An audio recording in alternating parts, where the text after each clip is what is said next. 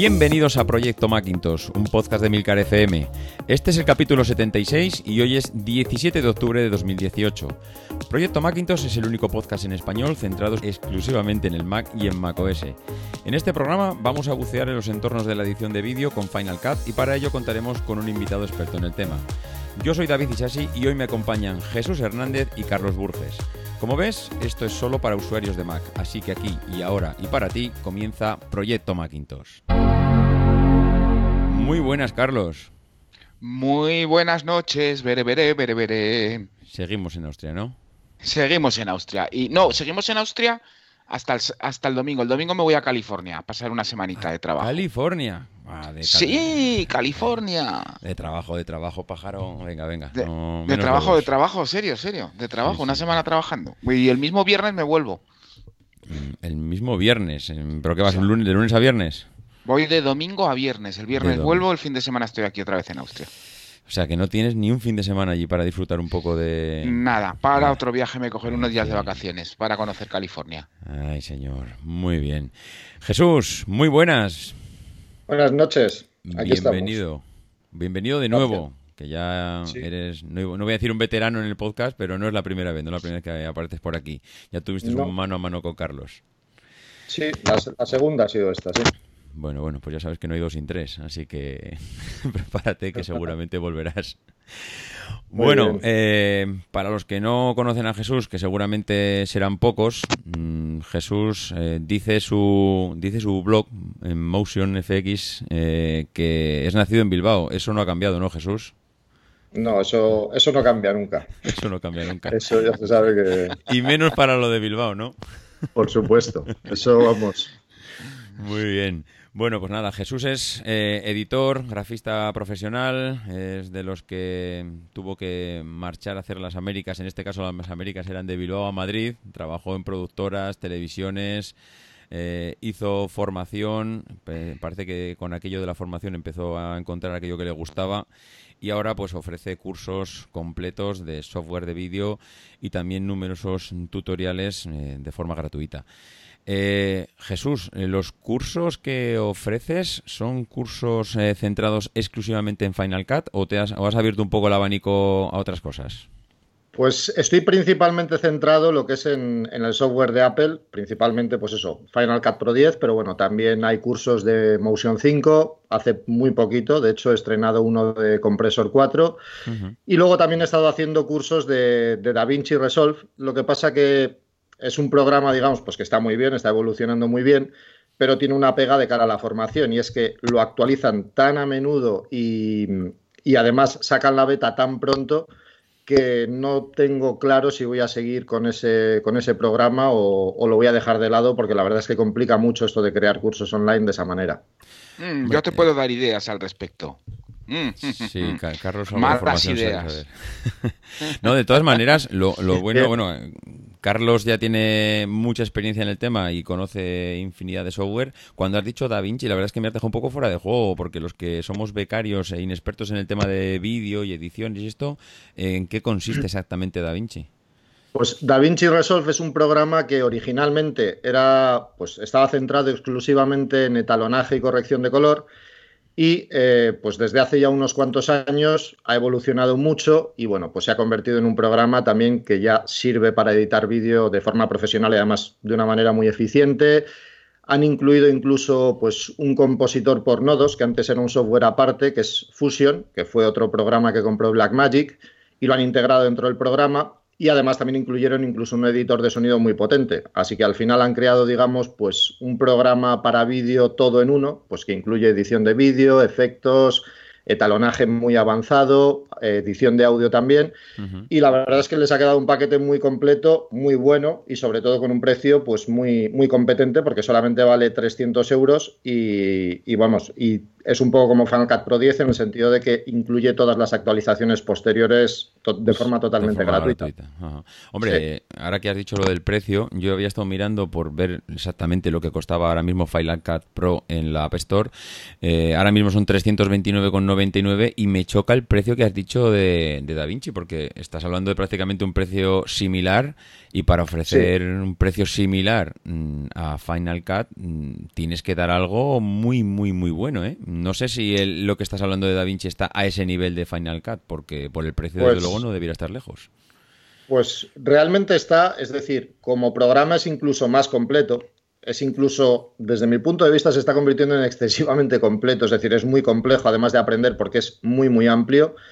Y la ventaja, digamos, que tiene Blackmagic con respecto a otras empresas es que no está centrado únicamente en el software. También hacen muchas cámaras, equipamiento profesional para vídeo y al final, pues el software, digamos, es una parte muy importante también de su negocio, pero lo empiezan incluso a regalar con muchas de sus cámaras y, ah, pues digamos que sí, les está funcionando bien la cosa así, están ganando mucho terreno a nivel profesional y, bueno, pues eh, están, digamos, están, están, digamos, alcanzando una buena cuota de mercado.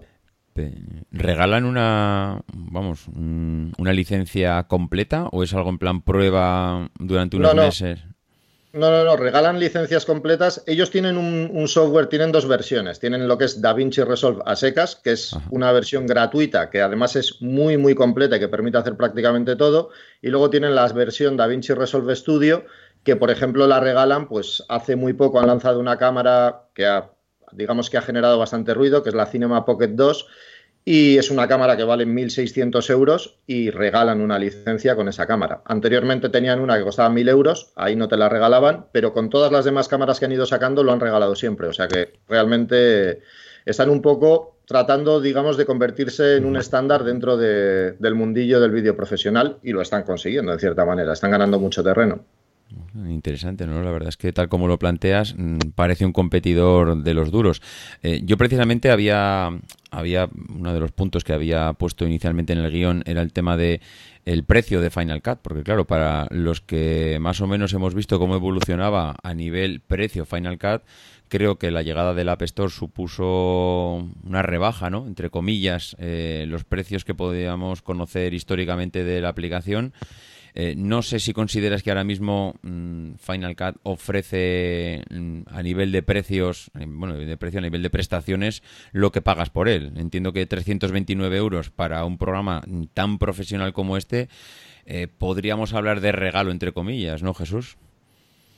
Sí, hombre, es un programa, independientemente de lo que haya hecho Blackmagic con DaVinci Resolve, que tiene sus razones, digamos, para haberlo rebajado tanto, Final Cut Pro 10 sigue siendo un programa, yo creo que muy barato y además yo creo que sigue siendo un programa muy competente, pues aunque digamos ya empiece a tener competencia más directa también en precios, pero a nivel de precio, pues 330 euros por un programa profesional es muy barato.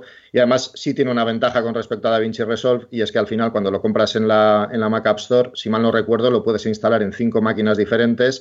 Y esto no ocurre así con DaVinci Resolve. Me parece que la limitación ahí está en... Si lo compras en la Mac App Store, sí, porque de hecho también está disponible el programa ahí pero si lo compras en la web de Blackmagic o si eh, accedes a una licencia de estas que regalan con las cámaras, si mal no recuerdo, lo puedes instalar solamente en dos máquinas. Entonces, bueno, Final Cut Pro 10 sigue teniendo, digamos, ese tirón. En términos de cuota de mercado, ¿cómo pues la verdad es que La verdad es que es un poco, porque bueno, al final cada uno da sus cifras y Blackmagic tampoco ha dicho claramente cuál puede ser su cuota de mercado a nivel profesional. Sí que está ganando mucho, porque al final era un programa que estaba instalado en muchas máquinas, pues por esto también de la versión gratuita, y ha ganado, digamos, mucha popularidad pues por el tema de la corrección de color, porque al final eh, se han puesto muy de moda pues todas las cámaras que graban pues con un perfil plano, que más o menos se podría decir, logarítmico y tal, que permiten, digamos, hacer correcciones de color más avanzadas en ese material y es un programa, pues bueno, pues que ha ido ganando mucho terreno en ese sentido. Funciona también en Windows, que es otra ventaja de cara, digamos, pues a ganar terreno a nivel profesional. Y la verdad es que no sabría decir qué cuota de mercado tiene exactamente, ni han dado yo creo nunca cifras de cuántas licencias se han vendido ni nada por el estilo. Pero desde luego sí que es un programa pues, eh, pues importante hoy en día. Eh, hay mucha gente que lo utiliza, hay mucha gente que utiliza, por ejemplo, Final Cut Pro 10 para montar y luego solamente utilizan DaVinci Resolve para etalonar, que es pues lo, su, digamos, su objetivo inicial, pero aún así eh, hay cada vez más gente, digamos, que lo va adoptando y, también en parte por la versión gratuita que os comento, que es totalmente funcional, salvo algunas cosas muy concretas cada vez más, digamos, o sea, cada vez hay más cosas que no funcionan en la versión gratuita de las nuevas que van incorporando, pero a pesar de ello, pues eh, una persona profesional que esté empezando puede arrancar perfectamente con la versión gratuita y salvo ciertas limitaciones podría hacer muy bien su trabajo. Mm, interesante, interesante. Cuando has dicho que las licencias que te permite Final Cut eh, ejecutarlo en cinco ordenadores diferentes, ¿en paralelo o simplemente te identifica con esas IPs o ese ordenador y te deja instalarlo pero solo ejecutarlo en uno en paralelo?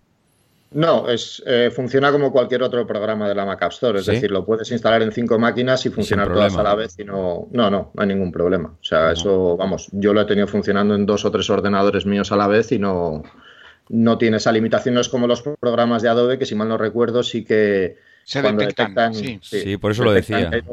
Sí, sí, no. En este caso no hay esa limitación. O sea, funciona exactamente igual.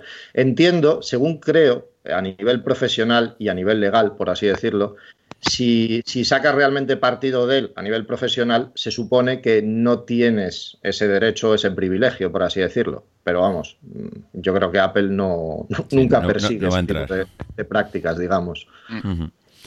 Muy bien. Eh, uno de los puntos, además, que teníamos para comentar contigo, que además eh, lo, ha, puesto Carlos en el guion, y era que eh, los bueno los MacBook Pro que tenemos de, desde hace prácticamente dos años, este mm, último modelo, esta última versión de, Apple que, que ha sacado, eh, bueno, Carlos ponía, eh, ¿realmente es una máquina adecuada para Final Cut? Eh, ¿Realmente ahora mismo el, hardware y el software van de la mano en este caso? ¿O hay algo que, no sé, Carlos decía, ¿hay una sombra detrás? Sombra detrás. ¿Hay sombras detrás? Pues yo creo que salvo las sombras que tiene el propio equipo, digamos, pues los problemas que ya sabemos que, ha ido teniendo a lo largo de estos años, ¿no? Sobre todo, pues el tema del teclado, este famoso, que muchísima gente se queja de él. Eh, y luego en las últimas versiones, pues todo este tema que ha habido de, pues un poco de sobrecalentamiento, que ahora parece que ya no es tanto eso, sino que bueno, que al final, al ser un equipo pues tan fino y, con esas limitaciones térmicas, ¿no? Pues eh, le cuesta un poco exprimir todo el hardware que tiene dentro a tope pero quitando eso, digamos, yo creo que es un equipo perfectamente apto para Final Cut Pro 10, que además es un programa que está realmente muy optimizado. Cuando lo empiezas a utilizar y empiezas a fijarte, digamos, cómo aprovecha todos los componentes, pues mm, realmente exprime yo creo que cualquier Mac actual. Es decir, tanto aprovecha, aprovecha tanto la GPU como la CPU. Es uno de los primeros programas, además, que también ha exprimido el Intel QuickSync para descomprimir y comprimir pues H264, HVC y demás. Y la verdad es que yo creo que es una máquina salvando pues lo que os comento de los problemas inherentes al propio, al propio equipo, es una máquina muy bien adaptada a Final Cut Pro 10 que está muy bien optimizado y, y, bueno, pues incluso en un MacBook Pro de 13 pulgadas funciona muy muy bien. O sea que resumiendo, chufla. Sí, sí, sí, funcionar funciona muy bien. Eh, yo creo que con Final Cut Pro 10 hay que entender además que el equipo de, que desarrolla el programa pues realmente optimiza muchísimo, mm, pues el, software en sí está muy bien optimizado, exprime muy bien el hardware. Esto es algo, por ejemplo, que yo no lo he visto tanto con los programas de Adobe, ¿no? Donde pues hay veces que ves que no se utilizan todos los núcleos o no se exprimen todas estas tecnologías, ¿no? Que llevan las, los equipos actuales, pues tanto en CPU como en GPU y demás. Pero lo que se dice Final Cut Pro 10, pues la verdad es que en ese sentido yo creo que es una maravilla. Y además, eso es algo que yo creo que tardé tiempo en darme cuenta, pero la parte esa igual, igual que muchos no nos damos cuenta cuando nos quejamos, por ejemplo, de que Apple se ha centrado demasiado en iOS, yo creo que eso ha tenido una ventaja y es que han aprendido a optimizar muy bien los recursos. Y, por ejemplo, pues tú puedes ver funcionar Final Cut Pro 10 en un equipo con 8 gigas y te das, vas a ver el, digamos, cuánta memoria está ocupando el, el, programa y te das cuenta que no está ocupando toda la memoria y al mismo tiempo está funcionando con un rendimiento excelente, que por ejemplo Premiere Pro, pues a lo mejor editando vídeo 4K o algo por el estilo en la misma máquina, estaría renqueando y en cambio pues con Final Cut Pro 10 no tienes ni siquiera problemas de memoria, por así decirlo. Así que en ese sentido... Sí, sí, sí, sí, sí, sí, es muy interesante, pero eso nos lleva a un tema más interesante todavía. La última vez que estuviste aquí, habían recién salido los nuevos MacBook Pro, eran los primeros modelos. Supongo que de la primera generación a la segunda generación se ha tenido que notar incluso mejoras en el rendimiento, pero una de las una de las partes o una gran parte de la conversación estuvo dedicada al RAM Gate, porque aquellos aquella primera generación venía con un máximo de 16 gigas. Y aquello fue un escándalo. Madre mía, solo lleva 16 gigas. ¿Realmente tenían razón con aquellos 16 gigas y pusieron los 32 gigas por el escándalo?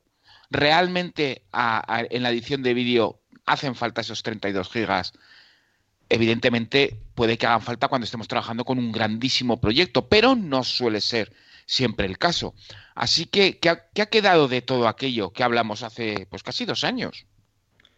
Pues en mi opinión la verdad es que al final no fue tanto un problema, porque, bueno, yo creo que en parte también ese problema quedaba solventado pues, por los discos duros tan tremendamente rápidos que han incorporado todos estos equipos, que hacen que cuando utilizan la memoria virtual, pues ni te enteras realmente, porque tenemos que tener en cuenta que al final son discos duros SSD ultra rápidos que hacen que pues, prácticamente actúen como si fuesen memoria RAM de hace 4 o 5 años, es decir, el rendimiento prácticamente ni te enteras. Entonces, yo creo que al final pues, se han decidido a incorporar los 32 gigas porque sí que hay ciertos sectores profesionales, digamos, que lo pueden llegar a necesitar y con determinadas aplicaciones muy específicas. Luego, evidentemente, también eso ayuda, por ejemplo, a la multitarea y cosas de ese estilo. Es decir, no es lo mismo tener abiertos pues, eh, Final Cut Pro 10 y DaVinci Resolve al mismo, al mismo tiempo en una máquina que tenga 32 gigas que tener esos dos programas en una máquina que tenga 8 o 16 gigas. Entonces, yo creo que no ha sido un problema real, por así decirlo. Es decir, la mayoría de la gente, pues al final, con los equipos de 16 gigas, yo no he oído apenas quejas de gente que dijese, pues es que me va muy mal y ojalá hubiese tenido 32 gigas y tal.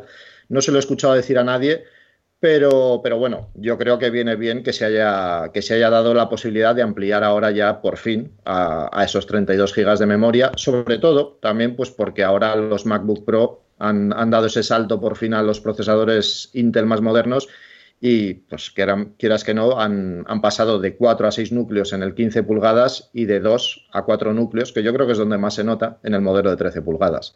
Así que yo creo que no ha sido un problema real ni les habrá afectado apenas a las ventas. Y por ejemplo, en cuanto a Final Cut Pro 10, Motion 5, es decir, en cuanto a los programas de Apple apenas afecta al rendimiento. De hecho, hay pruebas hechas en Internet pues, de gente ¿no? que va ampliando la memoria en equipos como los iMac y al final pues se dan cuenta que a partir de 16 gigas la diferencia en rendimiento es nula prácticamente. En determinados proyectos, en determinadas circunstancias sí se puede notar, pero son cosas, digamos, son situaciones muy concretas y no suele ser lo habitual. De todas maneras, Jesús, eh, claro, seguro que si con 32 hay gente que le ha venido mucho mejor, que estoy convencido que sí, habrá casos en el que los necesitan, eh, pero también es verdad que habrá casos en que si tienes 64 o como si tienes 128. Evidentemente hay casos puntuales que cuanto más memoria tengas, pues mejor va a funcionar y más rápido y más agilidad y más eh, trabajo en paralelo puedes tener. Pero yo creo que Apple no es que parcheara o, dije, bueno, me ha venido bien que tengas SSD, los discos, sean, que, perdón, que sean discos duros SSD, sino que estaba precisamente, yo creo que más o menos calculado. Es decir, ahora mismo contamos con unos discos duros que vuelan, con lo cual, bueno, mm, creo que nos podemos permitir el lujo que al sector profesional no le demos, eh, para una gran parte de ellos, 32, sino que con 16 pueda ser suficiente porque ya está compensado con los discos duros. Es decir, que ya estaba pensado antes y que no fue algo que directamente eh, lo, improvisaran. También creo que sí se vieron un poco empujados por aquella ola de críticas que tuvieron al principio. Pero si vosotros, que os movéis en entornos profesionales, tampoco habéis detectado el no, es que hubo mucha gente que directamente se tuvo que comprar un PC y hacérselo a medida con 128 eh, gigas de RAM, no sé, mm, creo que realmente fue más ruido que otra cosa. Sí, sí, no, sí, yo en eso estoy de acuerdo. Eh, a lo que me refería precisamente, más que a Apple que improvisase eso o que le saliese un poco de casualidad, me refería más bien al usuario normal y común, digamos, que se compraba el equipo diciendo, vale, tiene un SSD muy rápido, pero, pero yo creo que muchas veces no somos conscientes precisamente de eso, ¿no? Que, que una gran parte de es decir, la gestión de la memoria que hace el sistema operativo, que yo tampoco es que sea especialista en eso, pero bueno, sí que sé que puede llegar a utilizar la memoria virtual y realmente te das cuenta pues que, no es como antes los equipos antiguos, sobre todo cuando no había SSDs de ningún tipo, que en cuanto empezaban a utilizar la memoria virtual, o sea, aquello pegaba un frenazo brutal. Aquí ni te enteras. Es decir, que, Empezaba a rascar el disco allí, raca, raca, raca, raca, raca. Y era los volcados. Oye, Jesús, yo una tenía una es que de todo lo que has dicho me ido apuntando cosas porque se me iban ocurriendo preguntas a medida que ibas hablando, porque me parece todo súper interesante. Eh, has hablado del sobrecalentamiento y claro, en los que no somos usuarios profesionales mm, vemos que tenemos unos equipos que prácticamente la CPU cuando ves eh, con aplicaciones que se te instalan en la barra de menús y ves eh, un grafiquitos de mm, cómo están trabajando los diferentes cores del procesador, Claro, te das cuenta que nosotros, bueno, pues no los utilizamos como realmente los utilizáis vosotros. También es verdad que hubo una época en la que Apple nos vendió que no te preocupes, que ahora todos los diferentes cores van distribuyendo el trabajo en paralelo. Eh, yo no sé si Final Cut es uno de esos eh, programas que realmente si tú monitorizas el, eh, no sé, el, uso de esas CPUs, de esos cores del procesador, se le saca tanto rendimiento a los procesadores como, como dicen que, debiera de sacar el sistema operativo. Sí, pues depende un poco de las circunstancias y de lo que estés editando. Eh, realmente lo bueno de Final Cut Pro 10, como te digo, es que es un programa que pues, está muy bien optimizado y realmente hay momentos en los que a lo mejor ves cómo se están utilizando los núcleos y dices, bueno, pues si aquí están todos durmiendo, pero a lo mejor te fijas en el uso de la GPU y ves que, y ves, y ves que, pues, que se está haciendo un uso intensivo de la GPU. Incluso también hay ocasiones en las que a lo mejor pues, eh, te das te fijas precisamente en el uso de los núcleos, ves que no está siendo excesivamente elevado, pero ves, como te digo, que la GPU dedicada la están utilizando e incluso utilizan al mismo tiempo las GPUs que incluye Intel en sus procesadores, pues por ejemplo, para toda esta parte que te digo de codificación de ciertos códecs de vídeo y, tareas de ese tipo, ¿no? Entonces, eso es lo bueno precisamente de Final Cut Pro 10, que, que está muy bien optimizado, exprime muy bien el equipo, pues de una forma muy balanceada, es decir, para lo que es mejor la GPU, utiliza realmente la GPU. Para lo que es mejor el procesador, utiliza realmente el procesador. Y sí que hay ciertas circunstancias en las que puedes, digamos, llegar a utilizar todo, pues prácticamente toda la potencia del equipo, tanto GPU como CPU e incluso a veces al mismo tiempo entra en juego también la propia GPU que incorporan, como te digo, los procesadores Intel. Así que realmente es un programa en ese sentido que no, vamos, que sí que eh, exprime mucho el equipo. Y eso, por ejemplo, pasa también con, con DaVinci Resolve, que comentaba antes, que es un programa, bueno, pues que está desde sus inicios, digamos, fue uno de los primeros programas que exprimía al máximo las, las GPUs, las, los procesadores gráficos, por así decirlo. Incluso en los Mac Pros antiguos se llegaron a crear unas cajas, cuyo nombre ahora no me acuerdo, que eran unas cajas externas al equipo que se conectaban por PCI Express, es decir, un poco el mismo concepto que tenemos hoy en día de las EGPUs, y que tenían, por ejemplo, dentro, pues cuatro o cinco, creo que tenían cuatro o seis puertos PCI Express para poner varias tarjetas gráficas y exprimirlas con, el, con ese programa. Entonces sí que, se, sí que se ve realmente, con Premiere Pro se ve menos, la verdad, hay que decirlo, es decir, Premiere Pro es un programa que está mucho peor optimizado en ese sentido, pero con Final Cut Pro 10 y con DaVinci Resolve y algunos programas más de ese estilo, pues sí que ves que, el equipo, no te voy a decir igual que hay un momento en el que todo se está exprimiendo al 100%, pero desde luego sí que notas que, pues que le está dando cera, por así decirlo. Yo tengo dos preguntas, David, quieto ahí, un momento. tengo dos preguntas que son interesantes. Tú que trabajas con un MacBook Pro, ¿utilizas algún software para la gestión de los sensores? Es decir, ¿controlas las temperaturas y tal? ¿Me lo estás preguntando a mí? Sí, sí. Vale, bueno, yo ahora desde hace un tiempo tengo un iMac, o sea que es mi máquina principal de, de trabajo. Eh, sí lo he tenido, pero últimamente los he quitado porque tampoco me... Incluso también en el MacBook Pro. También lo he quitado porque no me... Mm, es decir, al final, eh, con el MacBook Pro, por ejemplo, con el de 15 pulgadas, sí que lo monitorizo un poco más, aunque yo tengo un modelo del 2015, eh, no, tengo, no, tengo el, no tengo ninguno de los posteriores, digamos, sí que lo monitorizaba un poco más porque sí que hay momentos en ese equipo, por ejemplo, en el que ves que el rendimiento de la CPU llega a bajar porque se alcanzan las temperaturas peligrosas, por así decirlo. ¿Qué temperatura es esa? 95, 95, 97 grados, no lo recuerdo exactamente. A partir de ese punto ves cómo el rendimiento baja. Normalmente también la cosa se estabiliza. Una de las cosas, de hecho, que a mí me parece que, pues, que Apple podría optimizar un poco más es la velocidad a la que suben y bajan el rendimiento los ventiladores. Normalmente es sobre todo el momento en el que arrancan y, alcanzan la máxima velocidad.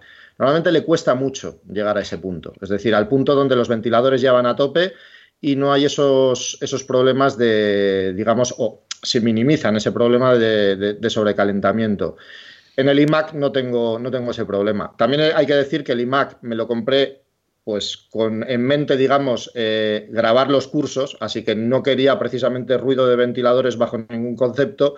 Y en ese sentido me compré el más básico de todos porque son, digamos, tanto la GPU, hablo del de 27 pulgadas, tanto la GPU como la CPU tienen el TDP más bajo y entonces eh, es, el iMac que menos se calienta con diferencia. Es decir, para que este iMac suenen los ventiladores a tope, aparte de que no suenan apenas, eh, tengo que darle mucha, mucha caña y, ahí es cuando realmente pues llegan, creo que a las, bueno, llega, porque creo que solo tiene un ventilador, a las 3.000 y pico revoluciones por minuto o algo así, pero ninguno de los componentes, además, por ejemplo, en el iMac baja nunca de, su frecuencia, es decir, el, i5 que tengo yo en el, en el iMac tiene el modo turbo a 3,6 GHz cuando usa los cuatro núcleos y siempre está a tope, siempre está a esos 3,6 GHz. Eso lo comprueba con un programilla de Intel que hay y en cambio en el MacBook Pro sí que baja el rendimiento. Es decir, en el MacBook Pro el que tengo yo es el que tiene un i7 a 2,8 GHz y ahí cuando le metes caña, pues ves que llega a bajar, yo creo que se suele estabilizar en torno a los 2,4, 2,3 GHz.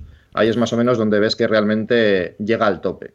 Y en ese sentido, pues por ejemplo, yo es una cosa que suelo decir a mucha gente, ¿no? Cuando se va a comprar un MacBook Pro, piénsate el pasarte, por ejemplo, en los últimos al i9 o al i7 más rápido, porque normalmente esas velocidades turbo que anuncian pues tanto Apple como la propia Intel no son capaces de mantenerlos los ordenadores nada más que pues una fracción de segundo, por así decirlo. Enseguida cae el rendimiento, se suele estabilizar con suerte en la velocidad nominal, por así decirlo, que tienen esos procesadores y en general un poquito más abajo.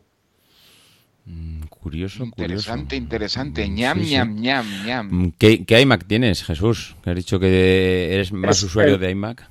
El 2017.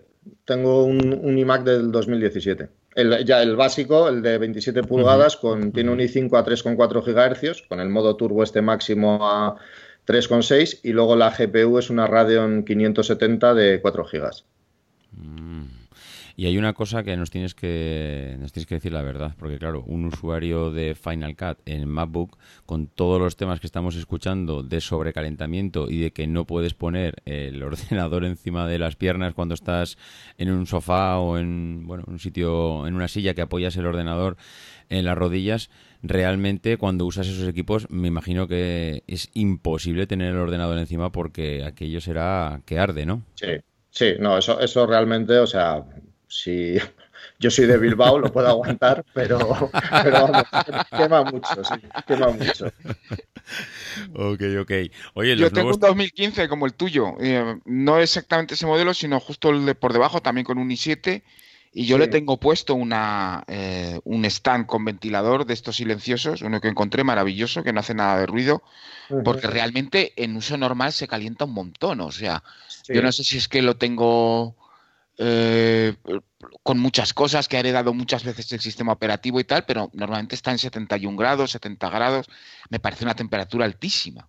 Sí, es que de todos modos, ese yo creo que es un que es algo, digamos, que siempre han tenido los MacBook Pro. Además, el, tuyo, si mal no recuerdo, porque creo que me dijiste en su día cuál te habías comprado, es el que no tiene ni siquiera la tarjeta gráfica dedicada. No, no, no, no, es la, Intel.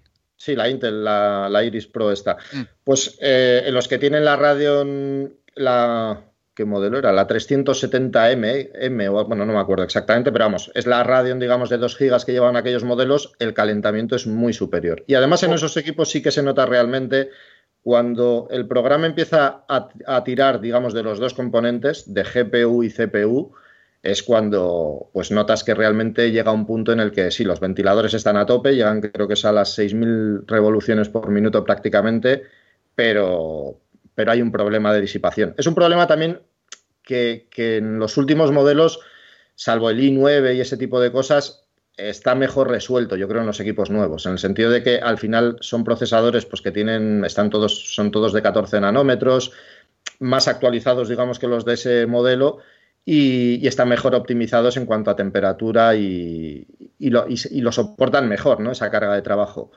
Pero, pero sí, o sea, ese es un problema, digamos, inherente de los, de los MacBook Pro y es que, bueno, pues al final son equipos muy finos y por mucho que, se quiera disipar el calor de ahí, pues cuando se utilizan todos los componentes a la vez, se nota. Y, el rendimiento no puede, o sea, no se pueden llegar a exprimir todos esos componentes, digamos, al máximo realmente.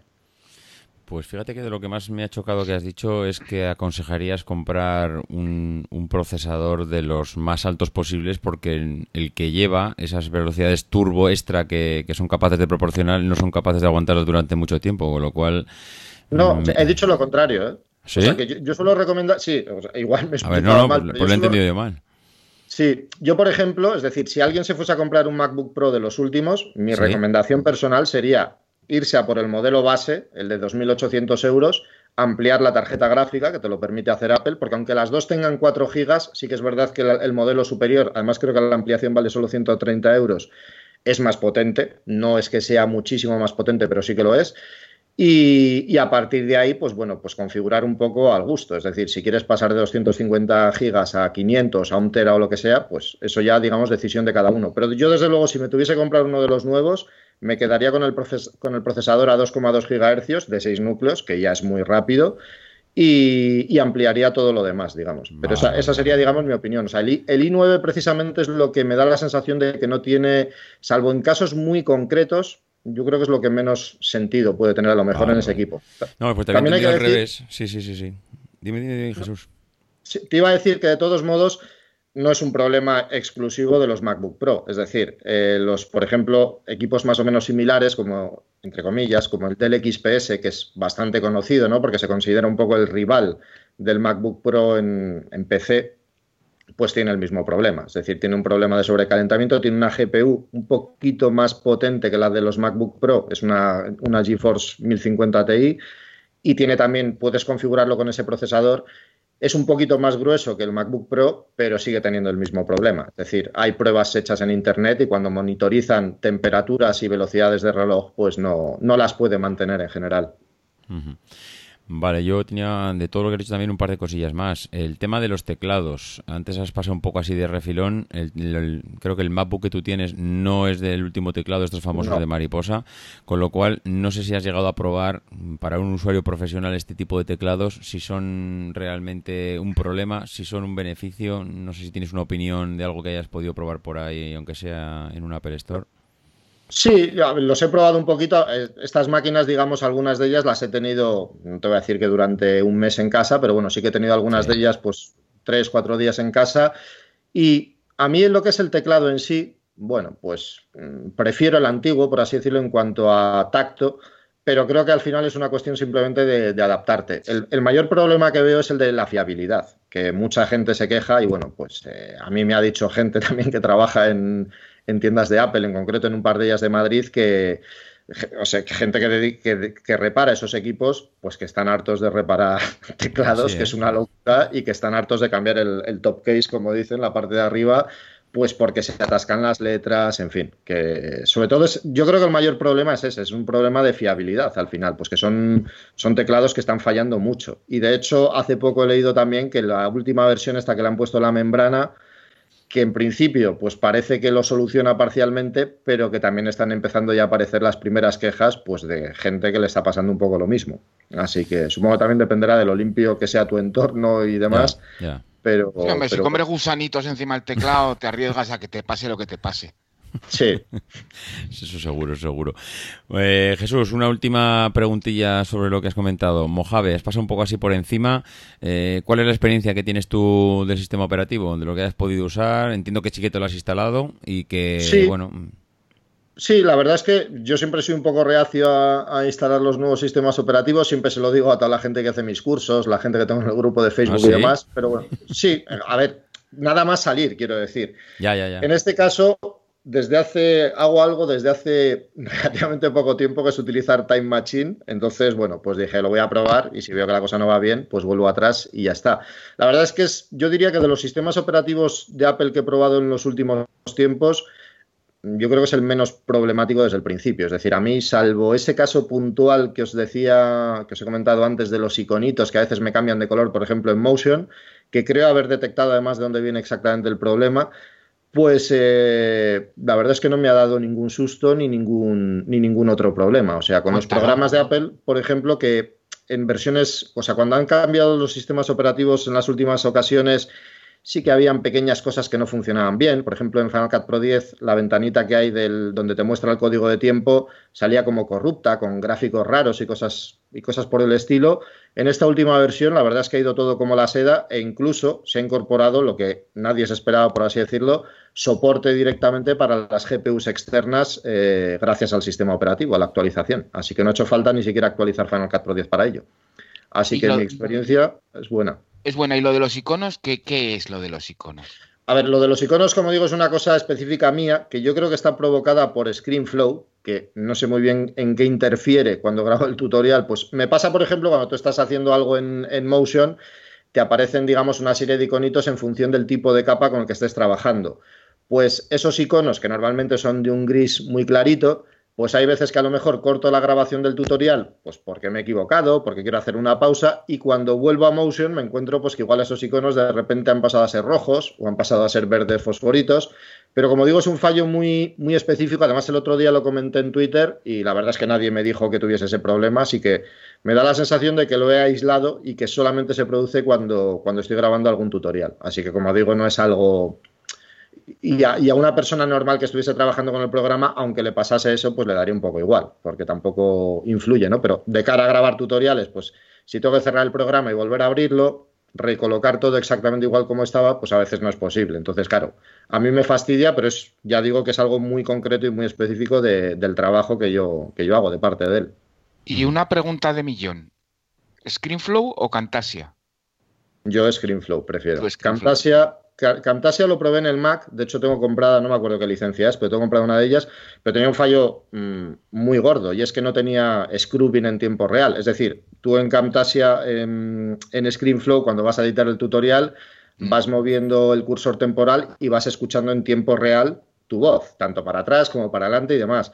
Eso en, Camtasia, por lo menos la versión que yo probé en su día, no ocurría. Es decir, cuando yo movía, cuando le dabas a play se escuchaba bien, pero cuando empezaba a mover el cursor temporal para detectar qué partes cortar, no, no escuchabas nada. Entonces, claro, mm, pues de cara a editar, yo por ejemplo es que los tutoriales los edito al doble velocidad. O sea, le doy dos veces a la L, va al doble velocidad y ya, pues son muchos años ya y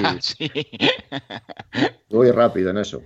Eh, Jesús, es inevitable que hablemos de la prima de, la prima de Final Cut de Premiere.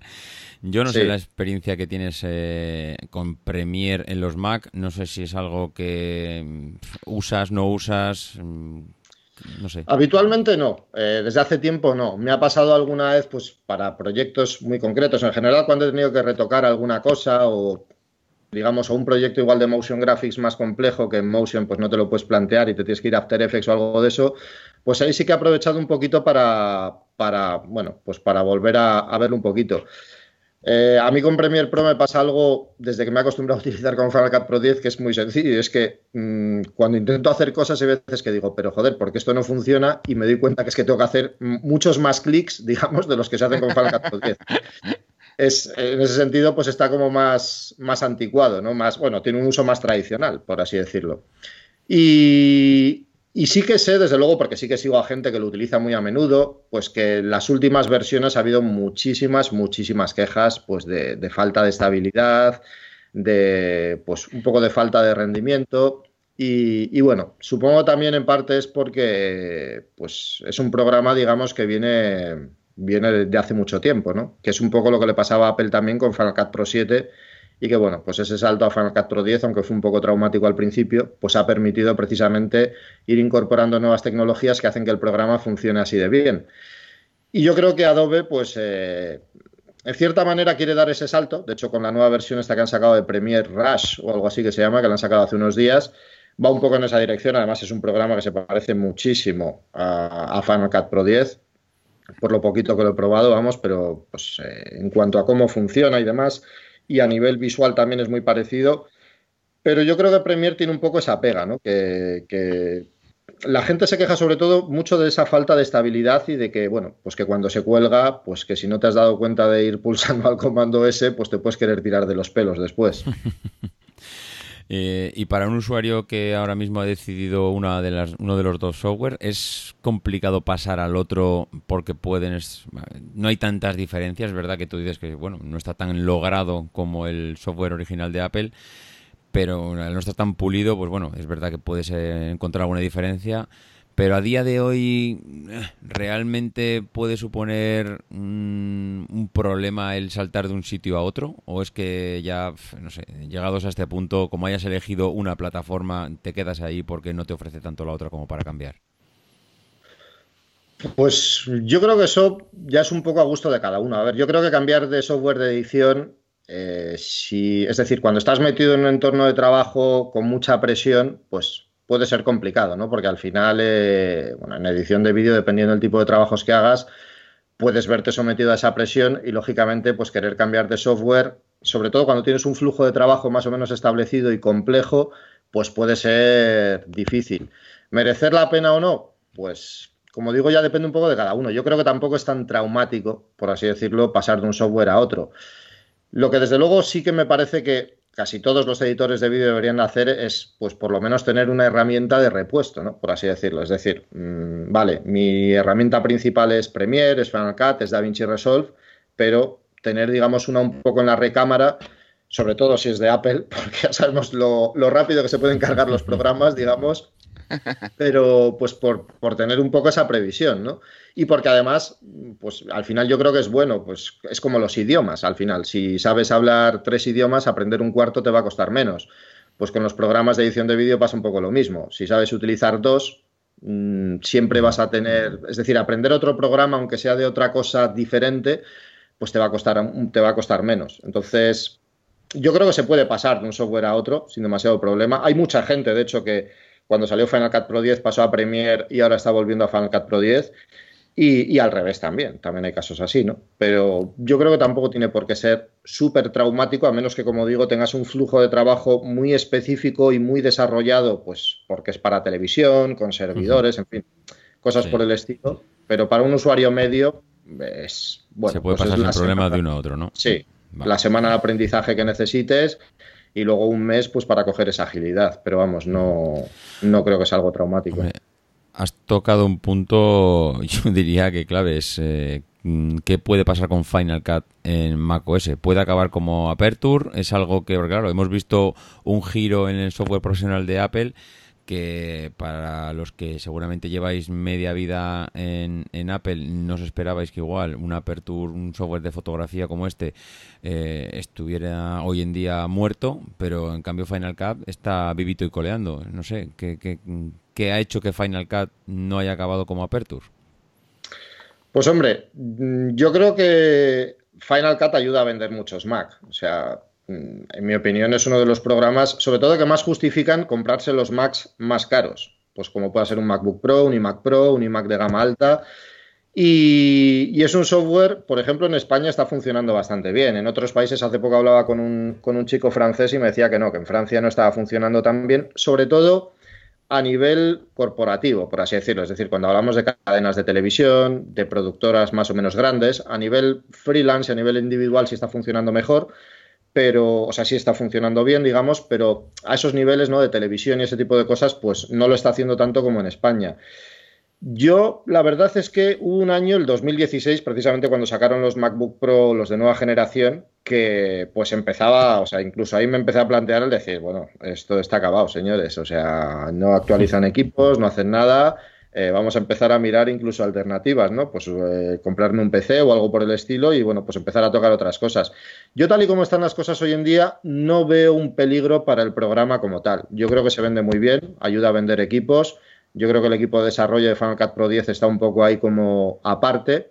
De hecho, además, se han visto movimientos que no se, no se habían visto hasta ahora, ¿no? Ha habido conferencias donde han mostrado pues el software antes de salir a, ciertos invitados y cosas que pues que antes Apple prácticamente no hacía, ¿no? Incluso dejaron que eh, las imágenes que pudieran tomar se hicieran públicas, que fue también pues cuando se vieron los primeros iMac Pro en acción.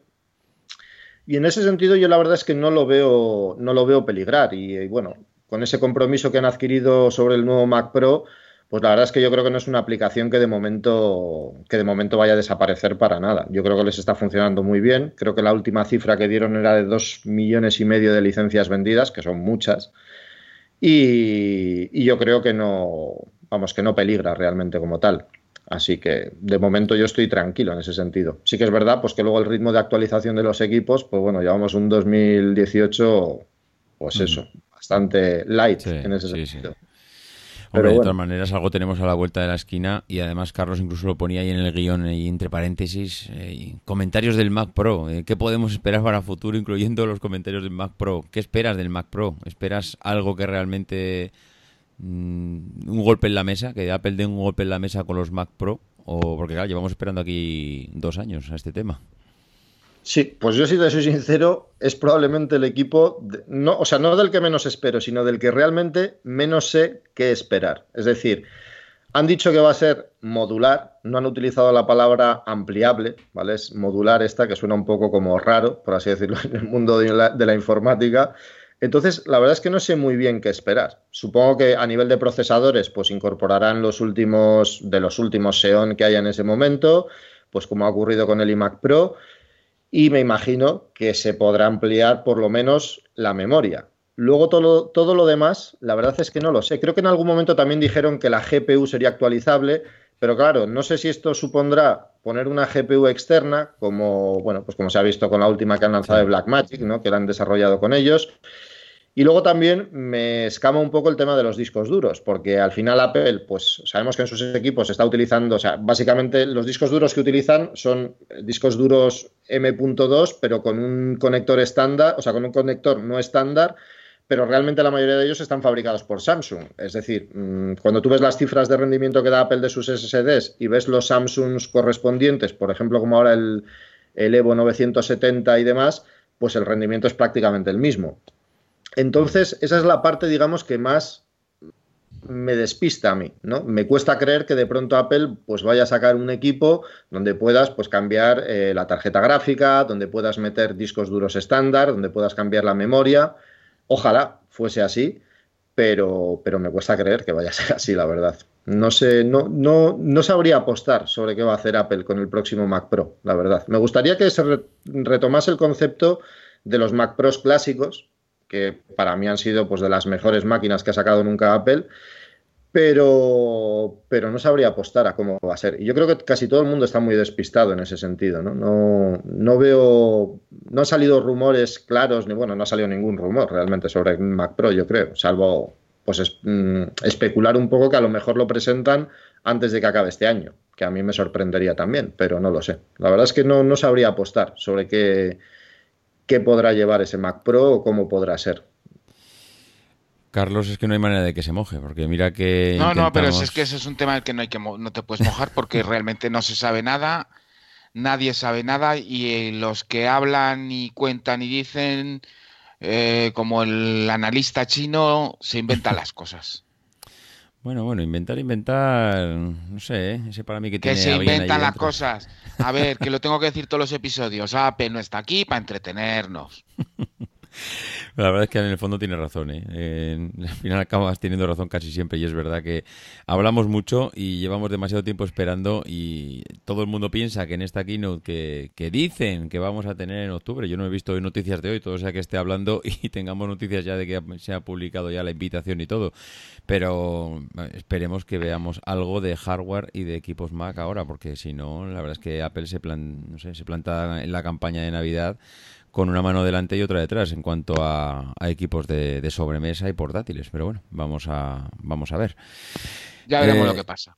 Veremos, veremos. Yo hay una cosa que no podemos acabar sin que se la pregunte a, Jesús, porque claro, los que somos mm, aficionados, pero aficionados totales al tema de la edición de vídeo y todavía cuando vemos a los profesionales cómo manejan este tipo de equipos, pues se te cae la baba eh, siempre tienes la duda. Yo que soy un usuario de iMovie, pero vamos, que no me saques de ahí porque realmente para lo que yo necesito, pues tampoco necesitas más.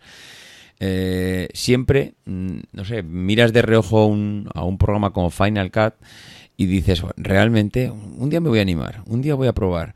Lo que pasa que dices, ¿para qué? Si esto me va a venir grande. Y la pregunta, Jesús, es, eh, para un aficionado a la edición de vídeo, Final Cut realmente es complicado de llegar a, aprender. ¿En cuánto tiempo, qué peaje necesita un, un usuario básico, es decir, un usuario de iMovie que sabe utilizar cuatro cosillas? Es decir, mira, si das el salto a Final Cut tienes que pasar por aquí, por aquí y por allá. Pues, a ver, yo creo que dentro de los programas profesionales es el más sencillo de utilizar y además tiene muchas similitudes con iMovie, porque de hecho por debajo son el mismo programa, por así decirlo. Es decir, utilizan el mismo motor y demás, mm, son muy similares. ¿Cuánto se puede llegar a necesitar? Pues, hombre, depende un poco de las habilidades de cada uno y también depende un poco, es decir, lo que hay que plantearse es que cuando eres un usuario no profesional de edición de vídeo, bueno, incluso cuando lo eres también, ¿no? Eh, tampoco vas a exprimir nunca un software al 100%. Es decir, vas a utilizar ciertas cosas, algunas más, otras menos, pero al final yo creo que no es un salto excesivamente complicado. Yo creo que la parte más compleja, digamos, al pasar a un programa como Final Cut Pro 10, pues puede ser ¿no? que, en iMovie pues creas un proyecto, dices 16 novenos y ya está. O sea, metes todo el vídeo eh, y todo va bien. En Final Cut Pro 10 es más o menos igual, pero sí que te amplía pues las opciones eh, pues de cara, yo que sé, a cosas tan sencillas como la escala, hacer rotaciones, en fin, en los clips de vídeo quiero decir. Entonces es la parte, digamos, un poco más compleja, puedes lo que se llama transcodificar el material, en fin, tienes más opciones, pero lo que es de cara a un trabajo más o menos normal, si vas progresando poco a poco, yo creo que no es un programa difícil de aprender y dependiendo del tipo de vídeos que hagas, pues sí puede ser un, plus. De hecho, bueno, yo entre la gente que hace mis cursos, tengo muchos, mucha gente que se ha jubilado, que bueno, pues al tener más tiempo libre han empezado a dedicarse a la edición de vídeo y pues como hobby, digamos. Y están utilizando Final Cut Pro 10. Y sé de mucha gente también que me ha dicho pues que hasta ahora pues lo habían intentado con Premiere porque hay movies se les quedaba corto, pero que no se enteraban de nada y con Final Cut Pro 10, pues son capaces, digamos, de, de hacer proyectos, digamos, mejores que lo que hacen con iMovie, pero sin, sin volverse locos. No, si sabes además por qué te lo digo, porque es que mm, da la casualidad de que he visto, eh, bueno, eh, navegando, entrando en YouTube, he visto muchos de estos youtubers, gente joven, que directamente se ha metido a, editar con Final Cut. Y realmente un youtuber, evidentemente hay muchos niveles de, de youtubers, pero los hay que realmente, oye, es que, que, que son un vídeo grabado con una edición mínima, pero les veo que están ahí, les veo que, que están en Final Cut y me hace dudar, me hace dudar de ostras, pues igual no es eh, un salto tan grande como pensamos. Igual está al alcance de que el que maneja informática, el que maneja software como iMovie, que realmente le quiere dedicar unas horas, eh, hacer un curso como los que tú, eh, como los que tú tienes, y que, que está al alcance de la gente. Y eso es lo que me hace dudar entre dar el salto o no darlo. Sí, realmente, por ejemplo, Final Cut Pro 10 en el mundo youtuber, pues es un programa que ha tenido muchísimo éxito. Eh, de hecho, hay pues eh, esta gente que es muy conocida.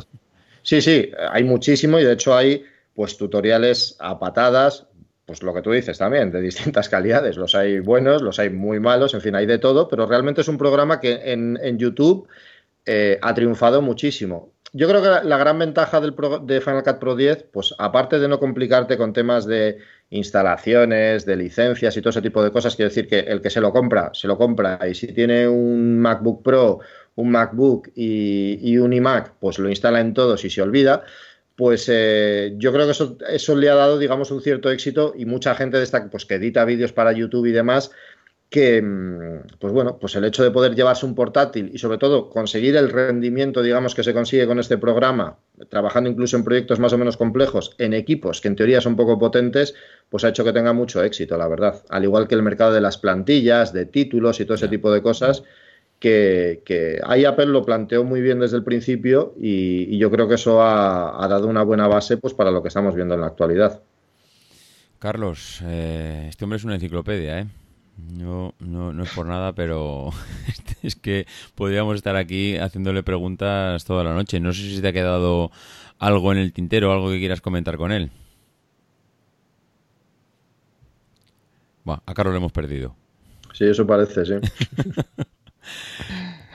No, no, no, no, no me habéis perdido. Es que estaba eh, absolutamente onubilado por las cosas que dice Jesús, así que solo puedo decir que Jesús y punto final. Muy bien, muy bien. Pues yo una cosa, una cosa sí que nos tienes que decir, Jesús. ¿Dónde te encuentra la gente? Porque he visto que hay una página web, pero dinos todas las posibilidades que tenemos para localizarte y dónde localizar tus cursos. Pues eh, los cursos en mi página web, en motionfx.es. Estoy remodelando la página web, algo que voy muy lento porque de edición de vídeo sé, pero lo que es de edición web muy poquito, WordPress y poquito más. Estoy pidiendo algo de ayuda pues para temas de CSS y tal, tengo que grabar presentaciones, en fin. Tengo mucho trabajo por delante, pero bueno, en motionfx.es. Y luego en redes sociales, pues en la que más activo soy es en Twitter, que es eh, arroba motionfx-es ahí me pueden ver también. De todos modos, en mi página web tengo los enlaces y luego tengo un canal de YouTube, pues donde voy subiendo tanto tutoriales, digamos, que saco de los propios cursos, como tutoriales que voy grabando, pues por ejemplo, hoy he subido un tutorial a, a, YouTube, que todavía no lo he puesto en la página web, pero bueno, ya está subido, y ahí también me pueden, me pueden encontrar. Perfecto, Jesús. Pues por mi parte, Carlos, yo creo que nada más. Hemos cumplido ya casi cerca de la horita de, grabación. Se me ha pasado volando. Yo decía, a ver si nos vamos a quedar eh, sin preguntas para hacerle a este hombre, pero ¿qué va? No, no, no, no ha hecho falta. Sí, es más, yo sí que yo tenía una cosa y no es específicamente para Jesús, pero sí quiero hacer una declaración importante. Venga. Adelante. Señores, el Mac ha muerto. Sí, sí, sí, sí. Lo dice iOS 12. ¿Por qué? Porque cada vez que pones Mac en iOS 12, te lo cambia por Max. Ah, sí, eso, eso es verdad. Pero en la versión 11 yo creo que también pasaba. Ahora no, no, no, no, no, no, en la 11 no. En esta te lo cambia por Max por el teléfono. O sea que el Mac ya no cuenta y señores, solo cuenta el iPhone. Yo recemos un responso adecuado por el Mac, porque madre mía, madre mía, ¿cómo puedes hacer esto, Apple? El marketing es el marketing y ahora Max es lo que está de moda. No dejarles ahora un mes de margen. Ahora cuando llegue octubre, llegue la keynote y llegue todo lo que estás esperando, Carlos, para comprártelo todo y llevártelo a Austria, pues entonces ya volverán a, a cambiar el autocorrector. ¿Qué dices? ¿Al 2015 este le quedan más kilómetros todavía que para qué? Madre mía, no hay manera, ¿eh? Contigo no hay manera. Deja de optimizar los equipos, cómprate uno nuevo. Que no. Muy bien, compañeros. Jesús, un auténtico placer. Muchísimas gracias por venir. Y lo que te decía al principio, no hay dos sin tres, ¿eh? Muy bien, pues nada, cuando queráis, ya sabéis. Muy bien. Carlos, en 15 días nos vemos, ¿no? En 15 días nos vemos a la vuelta de California. Un abrazo, Jesús, y muchas gracias por venir. Un abrazo, a ti. Venga, hasta, luego. Aquí termina Proyecto Macintosh. Gracias por el tiempo que habéis dedicado a escucharnos. Tenéis nuestros datos de contacto en emilcar.fm barra Proyecto Macintosh, donde también esperamos vuestros comentarios. El próximo programa será dentro de 15 días y hasta entonces no dejéis de visitar fac-mediomac.com para manteneros al tanto de tutoriales, novedades e información sobre el Mac y Mac OS. Was a photograph of an early morning country road, the kind you might find yourself hitchhiking on if you were so adventurous. Beneath it were the words, Stay hungry, stay foolish. It was their farewell message as they signed off Stay hungry, stay foolish. And I have always wished that for myself. And now, as you graduate to begin anew, I wish that for you. Stay hungry, Stay foolish. Thank you all very much.